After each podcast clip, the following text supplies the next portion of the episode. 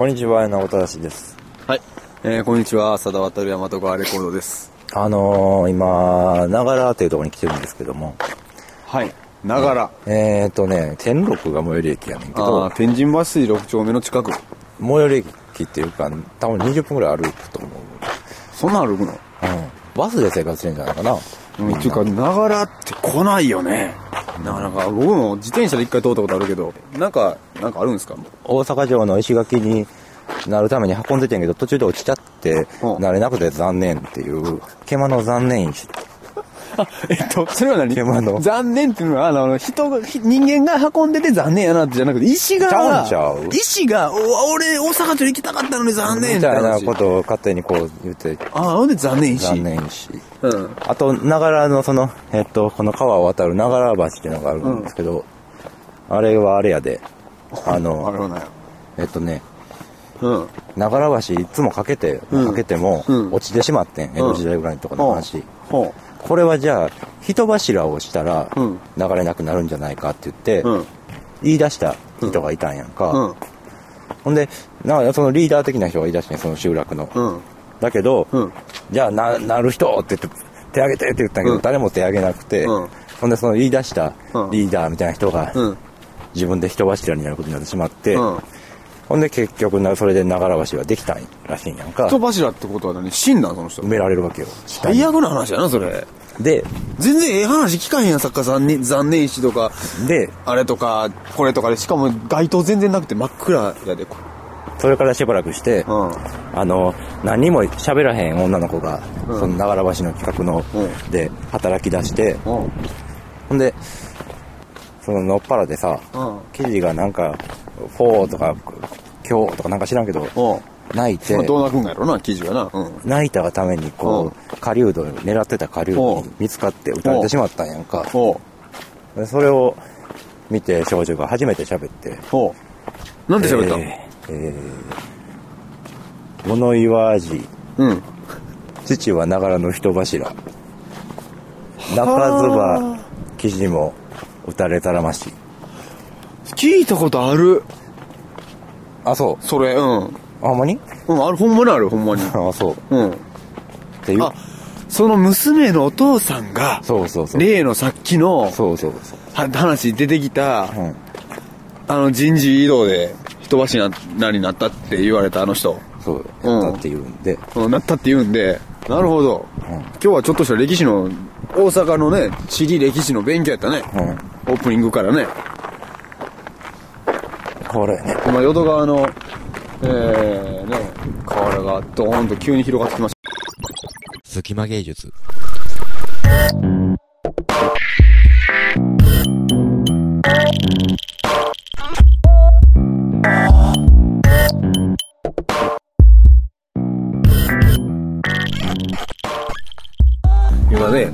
この、あれなんですけどね、えっ、と、宮古島区の毛馬町宮古島区なんや。宮古島区やったね。っていう、なんか、獣の残念死とか。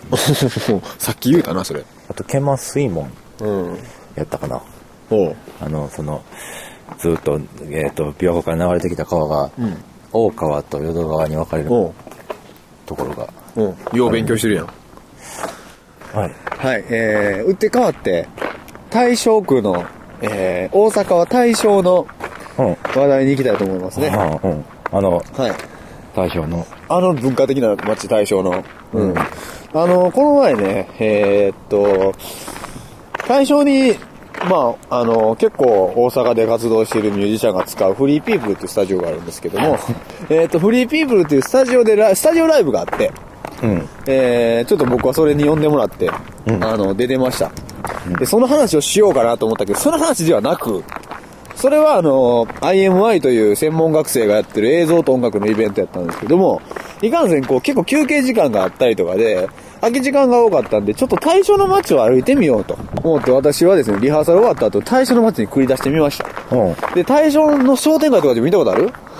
最初の商店街なんかあるっけ最初の商店街あんねん。料理屋とかの、あるっていう噂の。えっとね、大正駅周辺は沖縄料理屋さんとか非常に多いんですけども、うん。大正駅からもうちょっと離れて、結構あのー駅からだいぶ離れて、あの、あそこってまあ、駅から離れたらどんどんどんどん、なんか海の方に行くんですけども、えー駅から離れたところに、伊豆王っていう地名があって、ねえーその辺りにまあ商店街があるんですね。で、そこの商店街の、まあちょっと商店街のメインストリートじゃないんやけど、外れたところに一見、本屋を発見したんですね。あ実際本屋さんなんですよ、見た目は。うん一瞬見ると、えーいろんな看板が上がってて、うんで、あの、店頭には雑誌が置いてると。ね、うんあの、店の入り口には。これまあ、おっちゃんが奥の方におって、で、明らかになんかおかしいなって思って、本屋はわかるやん、本屋って書いてたら。ああ、書店やって書い書いてると。船橋書店って書いてました。あ。うん。確か船橋書店です。で、で、船橋書店、ペットフードって書いてんねん。うん。ちょっとまあ、あ書店、書店って書いて、ペットフードって書いてんねん。うん。おかしいなってなるよね、普通。本屋さんにペットフードって書いてることあんまないよね。うんおかしいなと思ってね、うん僕もね。あれ、これは何かあるんちゃうかとうん。思って、ここはちょっと見とかなあかんなと思って、明らかにこれ店の中に入っていったらもう、もう分かったんですけど、うん店の半分え、うん左半分が本屋さんで、うん右半分がペットフード屋さんなんですよ。同じ店やのに。それ、が本の棚で仕切られてるんですよ。うん。ほんで、もうこれはもう見てもらいたい話なんですけども、言ってもらいたいんですけどね。あの、説明すると、まず最初に、普通に、えっ、と、小学6年生みたいな、あの、子供向けの雑誌があって、まあ、うん町のさ、ああいう、う地域の本屋さんとかあったら、まあ、ち、近所の小学生とか来たりとかするから分かるやん、なんかその置いてるの。うんで、置いてて、これ女性雑誌があると。うん。で、女性雑誌があって、もうその横からもうおかしくて、うん文庫本が全部ハーレクイーンなんですね。ああ、そうなんや。全部ハーレクイーンの文庫本。うん。で、ずらーってあって、なぜかその横に剣道の仕方と柔道の仕方の本があって。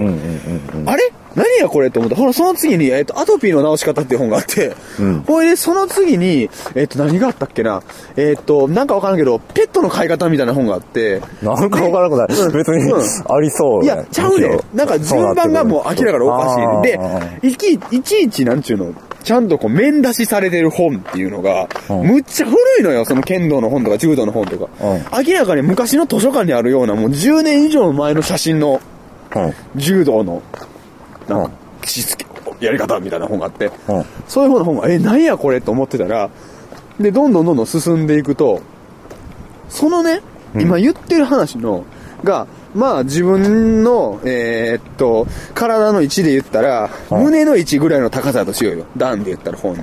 え？ああ、今言ってる本が？うん今言ってる本がね。で、もうちょっと上、要は顔に近づくぐらいの段の高さにずらーってエロ DVD がああ、同じとこにずらーってああ。DVD? うん、DVD。エロ本じゃなくてで。、エロ雑誌ももちろんあって、うエロ雑誌は基本的にその真ん中のペットフードのコーナーと書店を仕切ってる、えーところにエロ雑誌が結構ガッとあんねんけど、うんっていうのがあって、これで向こう側の、えー右側のスペースに行ったら、もう確かにペットフードがポンポンポンポンポンポンとちょっと間隔がお、えー空いた状態で置いてると。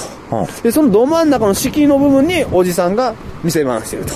おじいちゃんが。っていう店があって、もうこれは、一体、まあお客さん、僕15分ぐらいいたんですけど、えっと、僕だけだったんですね、お客さんはね。その間ずっと。15分何をしてたんえっと、いろいろ本を見て、なんかあの、いなんなら喋りかけろかっていうようなタイミングを見計らってたけど、ちょっとさすがにその勇気はなくて、ー。15分間なんかペットフードを見てみたりとか、うん。あ、普通に本を立ち読みする感覚で、うん。その勢いで、あ、ペットフードもちょっと読んどこうかなみたいな。ペー。ットフードも立ち読みしようかなみたいな感じで行っ面白い面白い。たりとかして、面白いな。いろいろ、うん。で、待ってみて、面白くないかもしれんけど、うん。ん面白くなさそうな顔して、面白いなとか言うなよ、お前。こんばんは。えー今日紹介したい曲なんですけれども、谷本隆一さんという方の曲で、この方、僕も浅田くんの知り合いの友達みたいなことで、一度だけお会いしただけで、どういう方か詳しくご紹介することができないんですけれども、CDR をいただいたので、その CDR の中から曲を紹介したいと思います。この CDR なんですが、裏部アワーとタイトルがついていまして、前編、谷本さん自身がアルバイト先で自分の頭の左右にマイクをつけてバイノーラル録音したものを編集した、えー、ということで、なので、えーもし可能ならヘッドホンをつけて聞いてみてください。それでは、裏ベアバーから6曲目。言いたくても言えへんかってん。よ、よ、よいどん、よいどん、これはノンコンバイブが言いたくてもねえへんから、言ってほしいの俺は。結構暴言吐きたいんやけど、じゃあその辺、店長どんな人ですか？店長な、やっぱり、な、まあ、口だけやなっていうのが、レベル2ぐらい。何考えてるか全く、俺もあれだけ分からへんの。俺そんなんだけ苦手やねん、ほんまに。けどまあまあ、あれやけど、もう常になんかもう、へ平行線やったけど、あ、こんにちはみたいな、こいつ何言ってんやみたいな。で、俺もつくづく思ったんが、今でこそ、ほんまに、よう、だからな、1日3回ぐらい食事あるやんか。首にする、味噌汁飲むやったら首、だからそれやったら首にするやん。そんなん無理やん。それに対して、首だったら俺だけやったんよ。俺だけ首。え？みたいな。ドラマえドラマいや、トラウマっていうかな、なんかな、リアルな事実なんよね。なんかヤクザからも誘いやったらしい、なんか、ヤクザのやつと一緒に人を海に行ったことらしい。マジやばいよ。生まれも育ちも。周りヤクザばっかりやし、ー何考えてるか全く。例えば、暴れ出しとったらさ、あの、大声出して、まあキャンプファイヤーとか家庭作って、木とかもうガンガンもう立てて、やばいぐらい、めちゃめちゃ笑顔やったね。もう完全に、もう引いたの完全に引いて。俺の服も全部破られて、で、用意飲んで、スーツブリビリ破られて、お前もう、世界薄んなこらってボッコボコ。骨折るか死んでくれって言われて。その2回目やったな、それ。もうそっからもう普通に、だから、俺が飲み会の、俺が飲み会の幹事してて、で、六角を喋って、壁、毎日毎日壁に向かって、自分の声を録音して、だからまあその辺のやつ捕まえて、半土下座ぐらいしたけどね。それが落語かって思って、で、飛んだんよ。あの、インドネシアの方に。行ってまいみたいな。って思ったんやけど、いろいろ考えると、岐阜県になって思ったの。現れようがないやん。やっぱり武器はいる。これ浦部さん言ってた三段警棒さんあ、そうやで。これだからもう俺のご信用。絶対これ置いとこうと思って。これ、殺されるか思った、その時はほんまに。やっぱ変わってるんちゃいます？結婚とかも。結婚すんのかそういう意味がわからんって言ってまなイビッとかそういう問題じゃないけどな。んか、一緒にいて良ければいいやん。クソみたいな女やろ？ゴロゴロおる、そんなしょうもないおばはん、ぶっ飛ばしてやりたくないよね。ちょいちょいちょいちょいちょいちょいちょい、お前待てと。放送禁止コード結構出てきそうやな。さっきから何回も我慢してる。その辺やた。俺は言われへんわ、俺。言われへんわ。高校の時は楽しかったね。朝とか昼前ぐらい。ほんで寝るやん。朝とか昼前ぐらい。ほんで寝るやん。やっぱり。朝とか昼前ぐらい。ほんで寝るやん。朝とか昼前ぐらい。絶対そうやん。ほんで寝るやん。あのみたいに。朝とか昼前ぐらい。で、用意飲んで寝るやん。高校の時は楽しかったね。みんな騒ぎになってんのよ。美貌もだけや、毎日の頭に来てる。夢もいいし。高校の時は楽しかったね。朝ビンタで始まるんだよ。お前全然気合入ってんのかな、これ。入ってます、気合入ってんのかな、これ。入ってます、入ってます。出てみろ、お前ら。ビンタしろ、お前。ビンタしろ。バチコン、バチコン。気合入ってんのか、これ。入ってんのかな、これ。入ってます。気合入ってんのか。入ってます。気合入ってんのか。入ってます。気合入ってます。見せてみろ、見せてみろ。うわうわ気合入ってんのか。気合入ってんのか。入ってます。ってな感じで。全身裸にされて、ヒャブイされたことある。これマジやね。事件じゃないもう、裸にして、ケートでケート、燃え、ライトで燃やされて、うん、熱いか、お前、ほら。全然熱くないです。めちゃめちゃいいんですよそういうのが好きなんよ。あんたの中で絶頂やって。めっちゃくちゃいいんですよと。俺も感動したね、俺。なんかわからんけど。おお。どんなプレイが、どんなプレイが気はしてるかね。浦部さんド S ド S なんやろうか。こう強烈やな。もがけばもがくほど食い込んでくる。それが真なきっかを失われて。俺なんか全身裸にされてヒャブイされたことある。それはもう S とか M とかじゃない。そういうのが好きなんよ。ただ、もう醍醐味がそこやなと思って。あんたの中で絶頂やって。あり感じてんだよ、みたいな。愛っていいね。愛やね。愛やわ。いじめるをやめよう。いやもう、めっちゃムカつけられやろ、ほんま。めっちゃ多いやろ。タンクトップ着てたからな6時ぐらいに静かちょっと寒なるやんそれは寒いやろとも分かる気がするけど。自分ら来たことあるやろあ、クズばっかやった。クズばっかやったろちょっと隣で喧嘩の話してるやつがいました。なんかギャローみたいな。10円パンチ車に10円パンチしたって。もっ ち悪いよとか言ういろんな人が、マッチ悪いやん、それ。マッチ悪いやん、ちょっとって。悪いよほんまそうは思わんね。そう。変えるかみんな。違うやん。違うやん。もっそ腹立つ。別に関係ない他人とか。死ぬか分からんわけやんか。もうええねんって。もう帰ったら。変えるかみんな。あの、あの、いろいろやってみたいけど。うんなななんか本の感じは、本屋の感じはわかんないけど、うんペットフードなんで置いてんのかあんま分からへんね。で、ペットフードドなんで置いてるのか聞きたかったんですけど、そこまで取材できんかったんで。そういう風にさ、割り切れるもんなんかっていう気持ちが、などういうことでな、ペットフードが売れるって別に気づかへんというか、うんちょっとペットフードよう売れるからペットフードを仕入れようかってならへんわけやん、本屋って。まあ、本屋。ペットの本がよく売れたんかな。あ、ペットの本が、あ、いろんな本を仕入れてたら、やたらし、なんか知らんけど、ペットのしつけ方とか、やたら売れたと。ああほんなら関連商品として、うん。ペットフードも売ってしまったら、本屋として儲かんちゃうかっていう。せやけど、本屋じゃなくなだそこでそんなに割り切れるもんなんかな、人は。なんか、えっと、売れるんやったらこれ売人はって言ったね、今。売ったらいいんちゃうかうんみたいになるもんなんかな。いや、ちょっとその辺が、えーよくわからないんやけども、本屋としてはさ、んもしかしたらラジオで言ったかもしれないけうんど、巣鴨にいた時に、おあの菅も急に東京行きましたね。うんえっ、と、歩いてたら、うん人事電車の駅のあたりで、あの、そういう古い本屋があって、田舎うんの、そこを見てると、あの、ほんまにエロ本ばっかりなのよ。あ、よく、それはよくある。それよくあるやんそれはよくある。あ、で、あの、3分の1そのノリやね。ん。結構な率でエロ本とエロ DVD ばっかりやねん。そこ田舎にこれうん。エロ本ばっかりあるお店よくあって、うん。なんでなんかなと思ってって、なんかまあ、うやっぱりそういうの売れるから置いてるんかなと思ってたんやけど、ん。なんか最近ちょっと本屋さんでバイトしてたら、うん。ここに行った話なんだけど、うん。うん。なんか、んなんかいい本は、うん大手のん量販店が持ってしまって、うん残らへんみたいな。なるほど、なるほど。その話はなかなか面白いですね。で、うんで結局なんかそういう本ばっかりうん来てしまって、うんかつなんか売れずに残ってしまうみたいな。話あって聞いてんけど、それ、なんかそんな100%そうなんか、それ納得もできへんけど、えっとね、まず、あの、まあ、えっと、以前もひょっとしたら話をしたかもしれないですけど、あの、ちょっと、えーっと、エロ雑誌に関しては、流通の仕組みがちょっと微妙にいろいろあるみたいで、あ、そう。うん、あの、エロの敵っていう本をね、うんうんまあ私ちょっとこの前、えー読んでたんですけども、うんえっ、と、その本によると結局ね、あの、コンビニで売られてるエロ本と、うん。で、あのーそういう、なんちゅうかな、街の書店みたいなところで置かれてるエロ本ってタッチが違うでしょまず。タッチって何？つまり、何を言ってんの？エロタッチがってことあエロタッチが違う。あええっと、エロのし、エロの深度が違う。え、じゃあ、えの、その、何、どういうこと？あ、じゃあ、ちょっと、ちょっと、ちょっと、もうちょっと、もうちょっと話しようか。あ、わかったわかったわかったわかったわかったわかった。わかれよ。わかった。わかった。わかれよディープさが違う。ディープスが違う、深度って言ったよ。まあまあまあまあ、まあ話をすると、そのうんお友達がね、うんおっしゃってたね、うんえーことを考えると、例えば、最近ね、大手の本屋さん多いよね。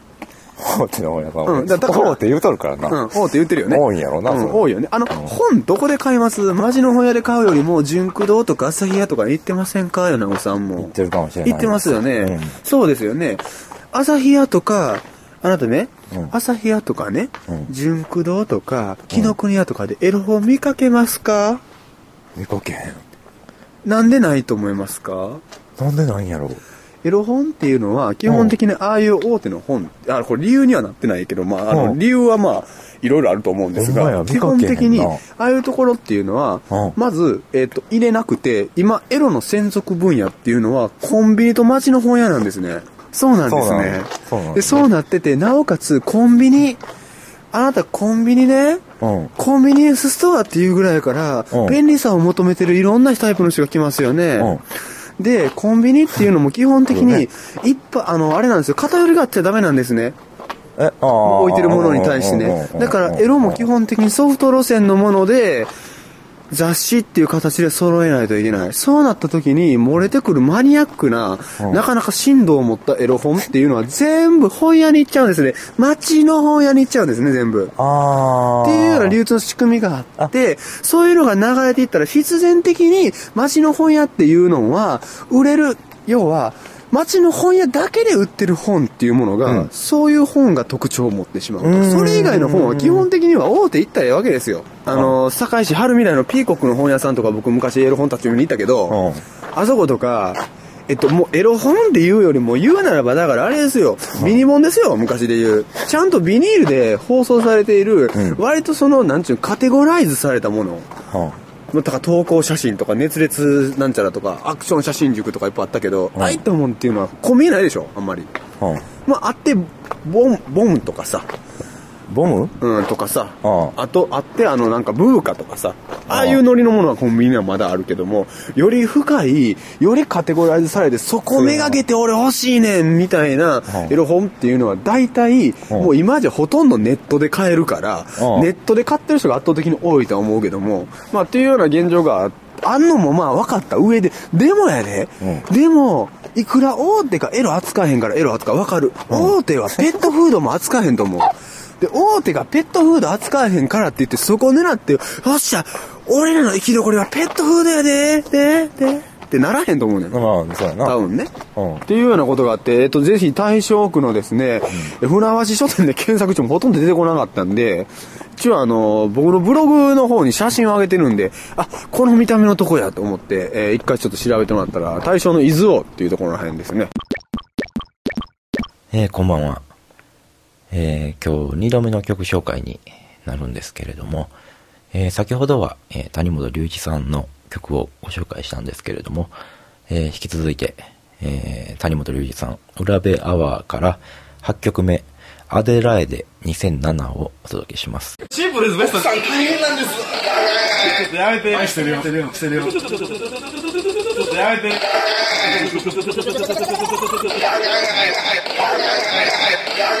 愛してるよ。大変、大変なんです。奥さん、奥さん、大変なんです。あれトラウマっていうか。大変なんです。勝負や。いいさ。はあ。はあ。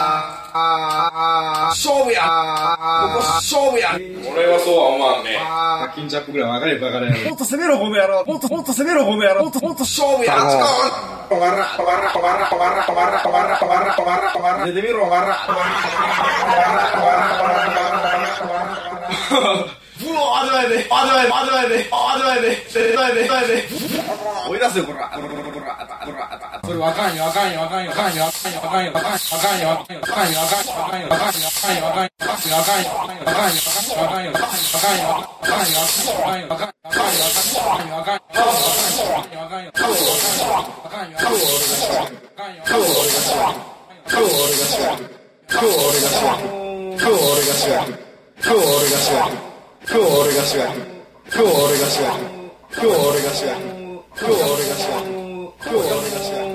もうやもうやもうやもうやもうやもうやもうやもうやもうやもうや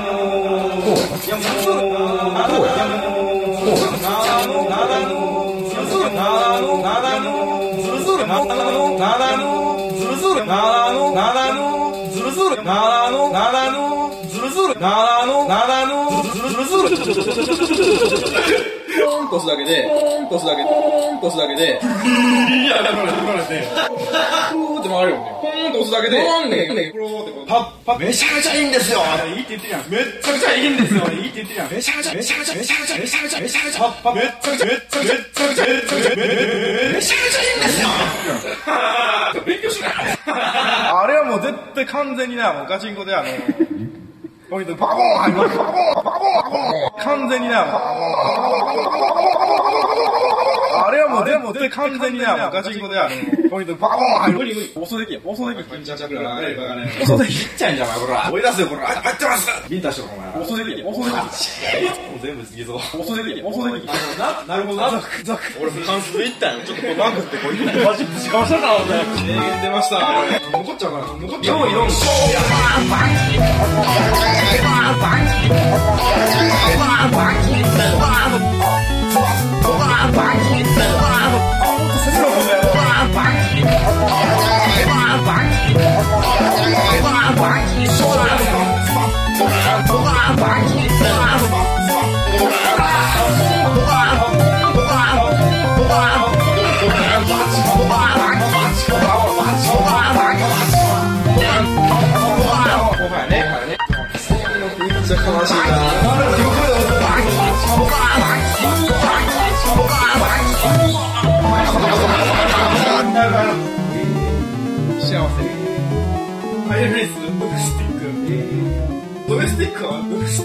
イエフレス、幸せ。平和です。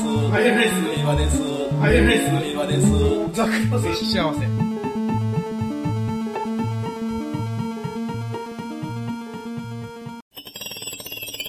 あのーはい三国ヶ丘の天行堺書店のはいはいはい。まあ、もう思い切ろうかなとこいっぱいあ前っにたね。いつもずっと立ってる何かに何かを待ってる人がいるって話をしたっけ？う。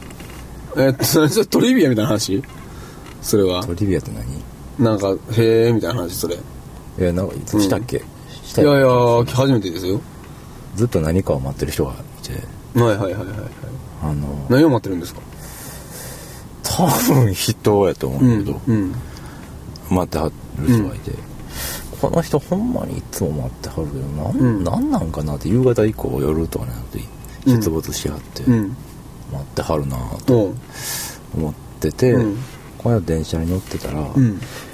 三国ヶ丘の駅前でずっと待ってる人いるよねって隣にいる女性二人が喋ってて、あ、おるおるな、おる、あ、おるなって面白いやんそれ言いそうになったけど、それはちょっと言わうんれへんかったけど、んあ、そう、あの人何なんだみたいな。何なんかなってすごい心の中でも参加してね、それはね。けど、結局まあなんかわからない。もう心の中ではもう Wi-Fi で繋がってるみたいな感じだね、もう。うん。あでもなんかそのあそうそれでそしたら、うんあのなんかおぼなんか女性がと一緒に二人でうん帰っていくのを見たよ、みたいなことをしてへてーああそうなんやってやっと謎が、あ待ってはるんや人ほんまに待ってはるんやん、ちゃんと。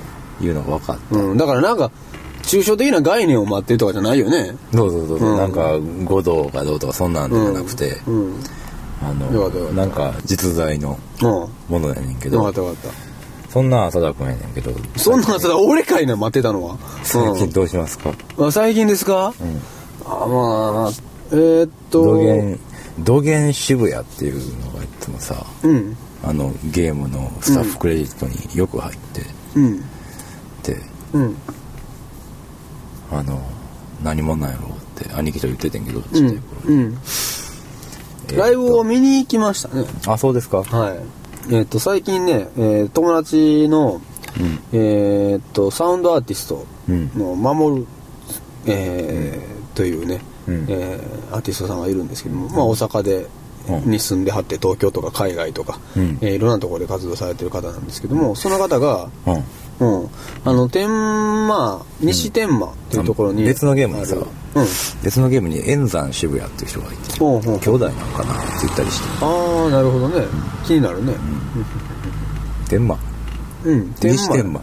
ドクター天満ってやねんけども違う違う違う。うん違う違うそうじゃそうじゃない。ああ、うん。そんなん言うてしまった、うん。違う違う。違う違う。そうじゃ。そうじゃない。君を渡さない。違う違う。そうじゃない。ああんいいのあれ？アホなんやろなきっと。えっと多分アホなんやろな。うん。まあまあそんなこと。まあ僕も姉さんの方が好きなんやけどねうん、鈴木さんはね、うん、あのまあそんなことはまあええとして、ん。えっと友達のサウンドアーティストの守君っていう人がいて、うん。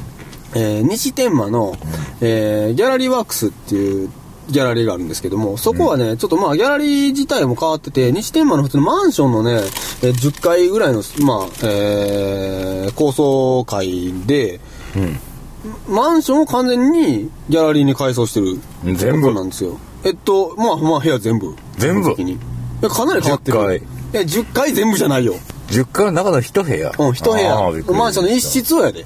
あほんまにうん。うんなんやねん、お前びっくりあんましてないやんけ。結局一室かなんやん、みたいなとるやんけ。うんまあこの野郎、お前。違うやろ？一室ぐらいやったら違う違うやろ、お前。その人のなんちゅうかあの裁量かなっていう気はするうん。まあ、分譲やろうしな。まあ、そこのマンションの中で、えー、ゲストのギャラリーワークスで、守くんがライブをするっていうことで行ってみたんですけども、会場に行ったら、えっと、壁にたくさん、なんか白いオブジェが、えーかかってたんですね。壁に、まあ、壁が消されてて、で、何かなと思ったら、えっと、エチュード7っていう言葉が書かれてお、一本のストローが全部パッケージ化されて飾ってあるんですよ。ストロー。かっていうこと？えっと、ストローを、なんつったんやろ。えっと、ストロー、あるよね、まず。で、ストローは、だいたいストローの紙のケースに入ってるよね、いつも。あれ、ちぎってストロー出すよね。まあ入ってるかも入ってるよね。で、そのストローに名前も、そのストローの紙に名前が書いてて、なおかつそれ自体を丁寧に、あのーあれなんですよ、透明の袋の中に入れてるんですよ。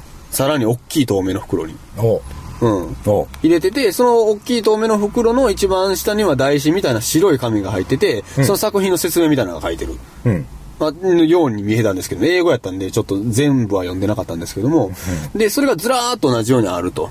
で、それのタイトルがエチュード7っていうのが台紙に書かれてるんです。で、エチュードっていうのはまあ練習曲とかね、いう意味で使われると思うんですけども、彼は今、えー、要は修作というか、その練習曲的なえーもので、いろんな、えっ、と、オブジェ、えーを、まあ自分なりに楽器、音が鳴るツールとして使っていくシリーズを作っていて、その中の一つにストローを楽器として使うっほていう試みをしてるんですよ。で、で、そのストローが実際展示もされてて、実際ライブでストローを使いはったんですね。口を加えて吹くんじゃなくて、う。うん。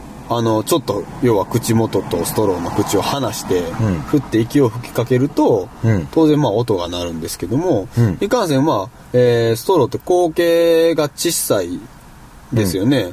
で、まああの、小さく、あれが口径がもっと大きくなったら音が安定してくんねんけど、小さいってことは音が結構かなりブレるんですよ。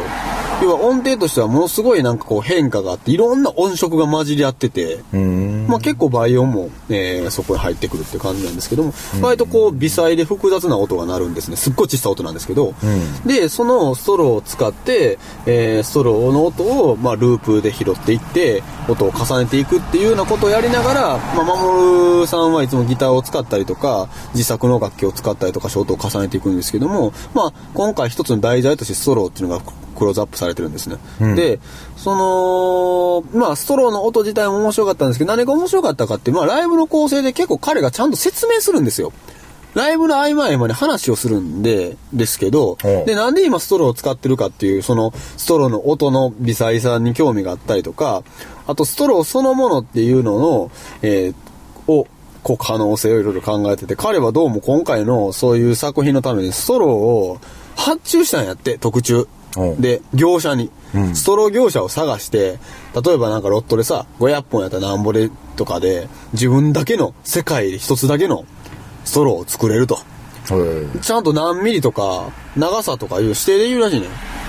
うん。で、カスタマイズして、ちゃんと、えーサウンドアーティストを守るっていうのを入れてもらってやなそこにっていうのを作って、まあだからサウンドアーティストを守るって書いてるストローなわけですよ。サウンドアーティスト守る。サウンドアーティストって書いてたか分からないけど、まあ、確か書いてたと思うね。サウンドアーティストを守るっていうのを紙の袋の方に書いてるんやけども、で、そこの、えーそういうストローっていうのをまあ仕入れて、で、会場のみんなに一人ずつプレゼントしてみんなで吹いてみたりとかしたんですね。うんっていうような、えーっと、日常の中でストローっていうものがいろんなところにあるよね。普通にスターバックス行ってもあるし、えーどっかコンビニでジュース買ってもストローはついてるし、っていうような一本のもの、誰でも手に入る一本のものを、ちょっと吹いてみたときに、なんか、あ、面白い音が鳴るなっていうような発見っていうのが実はあって、そういうストローを今回自分がライブの題材に使うことでもっとみんなが日常の中でちょっと幸せに、幸せな気分にちょっとなってもらえるのが、すごい理想や、みたいなこと喋ってて、面白いライブでした。別にストローの音だけじゃなくて、即興で演奏されるんですけども、あの音の重ね方とかいろいろえー興味深いところがありましたよ。うーん。うん。ということで、与那軍なんかね、じいろんなもん使って演奏とかされてますけど、ストローってどうですか？ストローはね、うんあの、先っぽ切ってリードにして鳴らすことはあるんやけど。はいはいはいはい。そのままやからね。えっ、彼が使と、フルート、フルート的にというか、うん。えーそういう風には、うん。えーしたことないね。なるほどね。で、実際そのストローを吹く上あれやね、紙をこう、くしやぶ出すときにこう、ギューってこう、くしゃくしゃくしゃギューってして、あの、水やろ？を水やろ？本やろ？垂らして、うんうにょうにょうにょうにょうにょうにょうにょ。うわ、気持ち悪い。虫みたいやな、お母さんみたいな感じで。あれちょっと生活がちょっと幸せ。ああれはある種幸せなのな、うん違う方向で幸せなのよね、あれはね。でね、その時にサンプルで、あの、業者から、いろんなタイプのストローが送られてくるんで、うん太さめっちゃ太いストローとか見せてもらったんやけど、合計あれ何ミリやこれ、これぐらいや。何円玉ぐらいですかあ、10円玉ぐらいの普通の。それは座れいや、それはストローって言わんのかもしれないけど、なんかアイスクリームとかをそれでガーッて吸ったりするみたいなこともなんか言ってたような言わんかったような話やねんけど、なんかそういうようないろんなストローがあって、あと長さも違うし、材質がプラスチックであるのと違うのとかあるねんけど、ん。なんかその、音の変化っていうのがいろいろあるっていうのも実演してくれたりとかして、まあストロー一つでいろいろ楽しめるもんだなとうん。いうことは思ったりしましたね。はい。いや、あの、守くんは、えっと、こうしょ近い将来には、あ、あのストローの人って呼ばれるのが一つの夢らしいです。ああ、そうなんや。割とストローにこだわってやってはる。まあまあ、あの、まあ、半分寝たいけど半分本気みたいな感じで言ってるんだと思うんですけども、あの、ストローの人とか言われたらもう勝ちやなって感じですね、みたいなこと言ってはりました。えー、愉快な人 やもんね。愉快な人ってなんか久しぶりに愉快な人ってあんまり言わないよね、最近。はい、そうか。あの人愉快な人だよねって、うん。あんま言わんから、ちょっと愉快って言葉にびっくりした、今。うん。うん。ええな、なんか愉快って言葉。使っていきたいわ。あのー、そうか。うーん。ストローね。うん。ストローっていうか、なんか割とそう物理的な、物理的なものを、うん。日常にあるものっていうか、別に日常にあるものじゃなくてもいいんやけど、うん。物理的なもの、うん。物理的なことやからさ、うんその音の、うん。音って。うん。踊ってな。うん。あ何言うんやろ楽しみやな、今から。えーっとさ、うん人生ってさ、おおでかく出たね。あの。川のうん。名前のようなもんで、おお急やな。今日は鴨川やったかと思うと、明日は淀川、うん。明後日は大川、うん。もしかしたらでも味川やったかも、みたいな。ところってあるよね。えっと、もうちょっと文脈から説明してもらった方がいいかな、その。それ名前がどんどんその、こう、時間が経つにつれ名前が変わっていっても、うん。いくみたいな。名前は変わっていっても、こう、 identify みたいな。えっと、それは何？川の水っていう風に考えた方がいいんかな？あ、自分がね。自分が。やったら自分が流れていって、同じところを流れてんねんけど、気がついたら今安治川状態になってて、俺は別に俺で今淀川状態になっててみたいな、そういう話。俺は俺で変わってないんやけど、うん。ちょっとまあ長場所が、場所が変わるっていうか流れ、時間が経つっていうか、何が変わったんか自分からしたら全然わからへんねんけど、ん。確かに周りの風景は多少変わってるけど、俺は別に流れてるだけやでって言ってるんやけど、いつうん。す今日は鴨川、うん。明日は淀川と呼ばれたり、はいはいはいはい、そうやな。じ要は水そのものを指して、淀川の水やでっていうよりは、淀川やでこれって言うからな。もしかすると。俺は淀川って呼ばれてるわ、今って。あれ、なんで昨日までは味川って呼ばれてたなんて話になるな。それは。もしかすると大川と呼ばうん、れて呼ばれるかもしれんな。えー、神崎川と呼ばれたり。なするよね。するよね。最後は海になってな。ああ、海と呼ばれたりするよね。うん。海と呼ばれ大阪湾と呼ばれたり呼ばれたりするよね。うん。どうしたん急にほいで？太平洋と呼ばれてみたり、うん。そうやって流れ名前は変わっていくよねうん。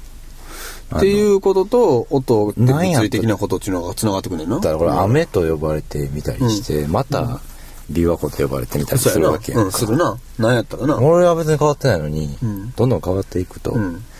そういうのがそのストローにも言えて、うん。あの別にストロー自体はこう何も変わってないんやけど、なんで声震えてんのお前？あの泣いてんのか？泣いてんか？ストロー自体は全然変わってないんやけど、まあ、なんか昔、板尾課長のネタで、君、泣いてんのかってやつだったな。かな、うん面白かったな、うん、面白かったな。うん。あのーなんか、えーっと、昨日はストロー級やったのに、今日はウェルター級みたいなうんうんうんことかな。まあ、えっ、と、そういう感じで、夜中もちょっとそうそう疲れてきてるんで、えっ、と、そうそう次のコーナーに参りたいと思います。えー、今日3回目の曲紹介です。お届けしているのは、谷本隆一さんという方の曲なんですけれども、プロフィールをいただいてました。高校時代より作曲、卓録を開始する。ほとんどほとんど表立った活動もなく、23歳へ至る。ということなんですけれども、えー、ぜひ今後も何かしら僕らのこう手を伸ばせば届くようなところで形で何か CD をにまとめるなりライブをするなりしていただいたらいいなと思います、えー最後にご紹介するのは、えー谷本瑠璃さん。裏ペアバーではなくもう一枚の方の CDR から7曲目ポココポン。Música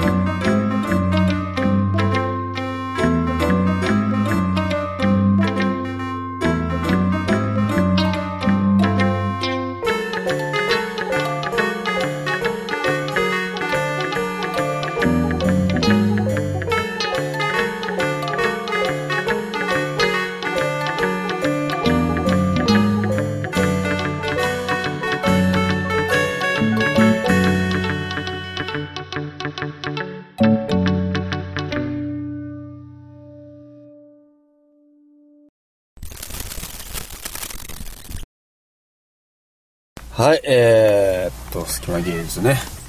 また今回もね、わちゃわちゃわちゃわちゃ言いながらやってきましたけども、うん、どうかな、それ。ね、あのーいよいよね、お別れの時間がやってまいりました。えーっと、柳尾君なんか、今日はスペシャルな報告はないんですか？えっとね、あのー報告っていうか、あのーコンビニでね、うん。あのーいつも、あのーうん。ありがとうございましたって言うんだよね。人があって。ありがとうございました。なんで、ありがとうって言えないの？わざとなんちゃうかな。ありがとうございましたって言うの？ありがとうございましたっ面白いな。てそれな。言ってくれる。うん。ああ、ありがたると思って。うん、ありがたるってなったね。あの、あれやな。あれみたいやな。昔あの、蜂の歌あるやん。ブンブンブン、うん蜂が飛ぶのうん。に全部ルをつけるっていうやつあったよね。ブルンブルンブルン、ハルチルガルトルブルン。あったオイルケルトルマルチルガルトル あれみたいやな。ありがとうございました。あったな。あれちゃうか？あったな。うん。ああ。オイルケルトルってなんやねんみたいなな。なるほどね。と、あと、ちょっと僕一個お知らせ、えーしたいんですけど、えっと、あの、神戸アートビレッジセンターっていうところで、5月の9日から新海地の、えーまあ、神戸、そのアートビレッジセンターがある新海地っていう街があるんですけど、新海地アートストリート、えー、音箱店っていう、ああ、それ楽しそうやね。えっ、と、展覧会があるんです。で、すごいね、あの、もう、ものすごい数の人が参加されてるんですけども、僕もちょっと一箱届いて参加することになって、えっと、なんかものすごいアナログな、で簡単に録音できる、えー録音ボックスみたいな、えー箱が送られてきて、それに、まあもう秒数も決まってるんですよ。もう何秒だけ録音できるっていうの決まってて、それで好きな音を自分で録音して、展示会場にいろんなアーティストの撮った音箱が並んで、再生して自分で聞くみたいな状態が生まれるっていう、なかなかこう変わった、コンパクトで面白い企画で、えーにちょっと出展するんで、えーよかったら、えー神戸アートビレッジセンター5月の9日から18日までかな。じゃあもうちょいやってんかな？ごめんなさい。えっと、詳細またちょっとウェブで見ていただきたいんです5月の9日からなのは間違いないです。2週間ほど、えーやってますんで、ぜひぜひという感じです。うん。はい。はい。はい。そんな具合で、えっと、ですね。えー、もうないですか？そんな具合で、えっと、例えばなんかその、あれかな、えー、ありがとうございましたって、まあ言う人が、まあおると思うんやけども、えっと、僕の昔知り合いのお母さんが、うん。すごい口癖があって、うん。ちゃうわって言うね絶対言わんやん、そんなん。ん。言うねん。絶対嘘やん。え、なんで？絶対嘘やん、そんなん。なんで嘘とか言うの？おかしいやん。嘘で今そんなもんパッと思いつかんやろ。おかしいやん。いつ言うの、それは。いや、普通に仲良かったんやけど、うんそのお母さんといろいろ喋ってたら、うんいやいや、それはちゃうわって 言いはんねん絶対作ってるやん。いやいや、ほんまほんまほんま。いや、ほんまに ほんま、ほんまほんまやで。い絶対作ってるやん。や、ほんまにほんまやで。うん。ほんまに、うん。それは面白いな。うん。っていう人がいたりね。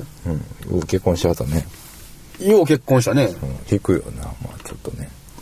引くかなうん。うん。引くか、まあ面白くて結婚してしまうか。面白くて結婚したどっちかやな。ね。うん。好きになるかもしれんしまあ好きになるかもなってしまう人やな、確かにな。それなそうされると。そうかもね。うん。まあまあそんな感じでね、えーありがたでございましたとね、えゃうわおばさんと、えーちょっと、えーいろんなね、えー楽しい話題も盛りだくさんの今回の隙間技術でございました。はい。すごい締め方や。えーはい。お届けしたのは、はい山本だしと、はい。大和川レコード浅田渡でした。はい。また次回。隙間芸術では皆さんからの番組に対するメッセージを受け付けております。メールアドレスは、すきまアットマーク、ちょうちょぴん .net。すきまの綴りは、s-u-k-i-m-a。ちょうちょぴんの綴りは、c-h-o-c-h-o-p-i-n です。また、隙間芸術ホームページのメールフォームからも、ね、メッセージを受け付けております。えー、サイト URL は http:// え、コロンスラッシュスラッシュ隙間 .chochopin.net です。お待ちしております。